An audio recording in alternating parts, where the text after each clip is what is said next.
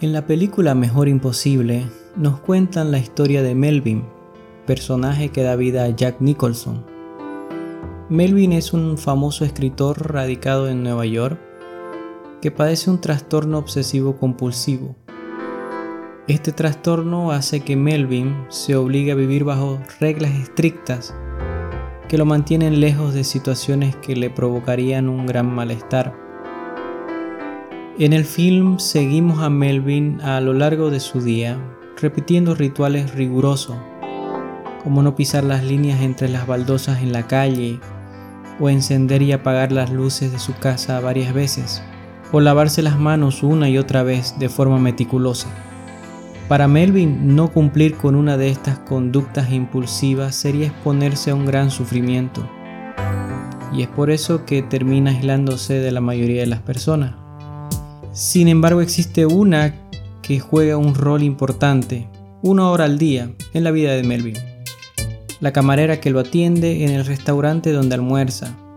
Le tiene especial paciencia y le provee todos los días un juego de cubiertos desechables.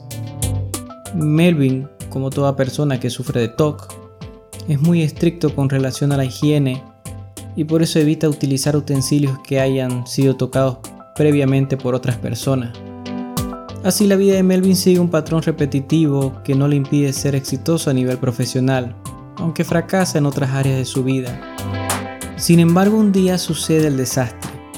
La camarera, personificada por la actriz Helen Hunt, tiene un problema en su casa y no acude a trabajar. Ese pequeño detalle que rompe con su rutina planificada hace que Melvin entre en desesperación. Y es esa crisis la que lo inicia en la aventura de su propia recuperación.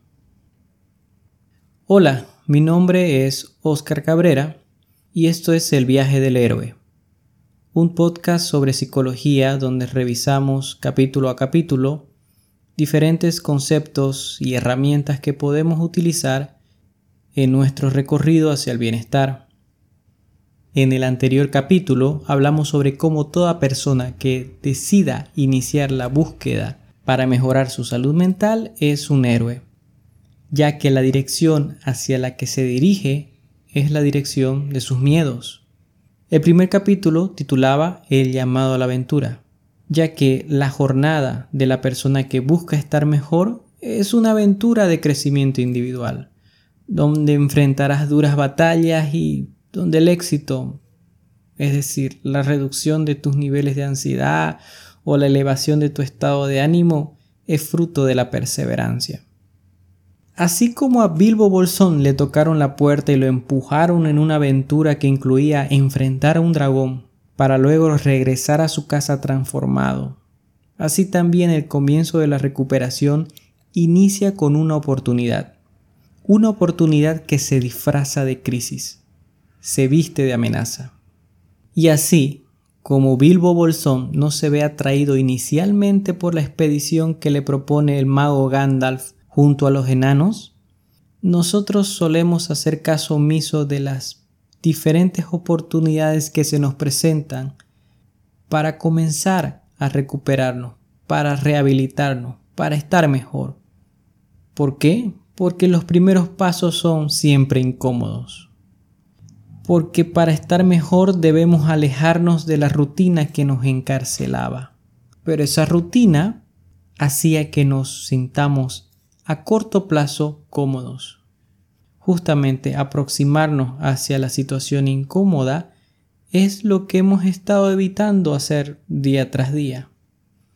Como el personaje de Jack Nicholson preso de sus rutinas obsesivas.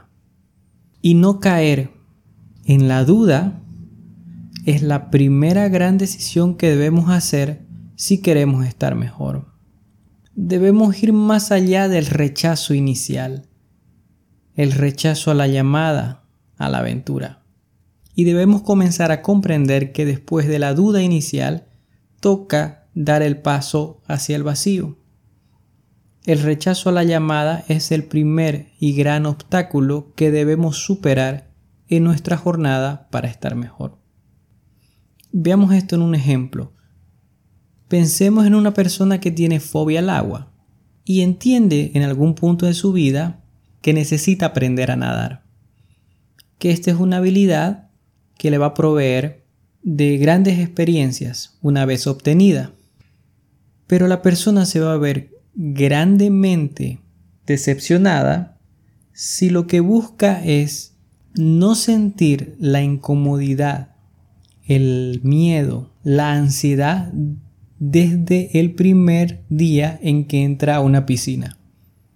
Se sentirá decepcionado porque la opción terapéutica es la exposición. Trabajaremos pues en terapia en aproximarnos al estímulo que produce la ansiedad, en este caso el agua, de manera gradual, con mucha gentileza, de una manera estructurada. Pero eso implica que vamos a tener que asumir que los primeros pasos serán siempre dados en incomodidad.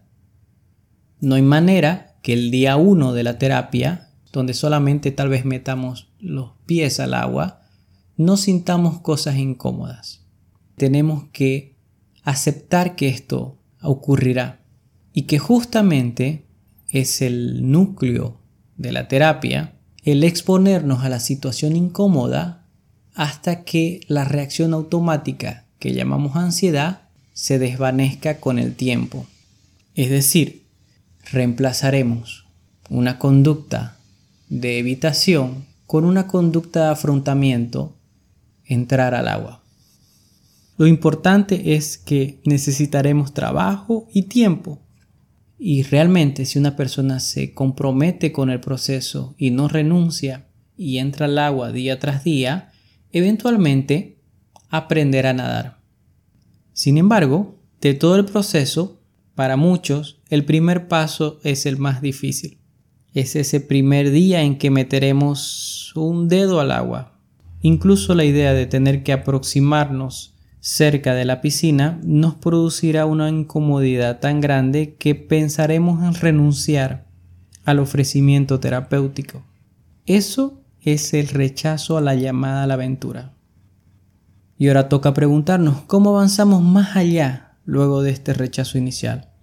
¿Cómo cambiamos este rechazo por la aceptación del proceso? Pues justamente aceptando que nuestra situación actual dista de ser la solución óptima, que nuestras medidas causan dolor a los demás y a nosotros mismos, que por no entrar al agua nos perdemos de experiencias positivas en nuestra vida, que huir ya no funciona. Tendremos que aceptar que para crecer, a corto plazo tendremos que aceptar el sufrimiento de alguna manera. Así como el personaje de Jack Nicholson es forzado a romper sus rutinas y es expuesto a situaciones que había estado evitando, situaciones que le producen gran malestar, pero eventualmente lo transforman porque lo motivan a construir nuevas alternativas de afrontamiento y eventualmente reduce sus síntomas y establece vínculos de afecto con personas a su alrededor.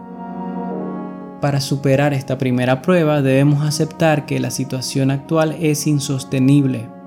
Debemos reconocer que nuestras estrategias para lidiar con esta situación no han funcionado y que solo nos queda el camino que hemos estado demorando tomar durante tanto tiempo. Debemos aceptar que directa o indirectamente hemos causado daño a las personas que nos rodean, a las personas que nos importan. Debemos aceptar que nos hemos aislado, que nuestra interacción social se ha reducido al mínimo, que tal vez ya no nos quedan amigos y que tal vez la familia que antes era importante se han ido. Porque nosotros le hemos cerrado la puerta. Debemos aceptar que nuestro rendimiento laboral no es bueno. Debemos aceptar que hemos renunciado a actividades que nos causaban bienestar. Y que nuestro afán de evitar el dolor hemos creado un nuevo tipo de malestar que se torna insostenible es ese reconocimiento el que nos motivará a salir de nuestro encierro, a dejar las dudas iniciales y nos empujará a continuar nuestra jornada del héroe.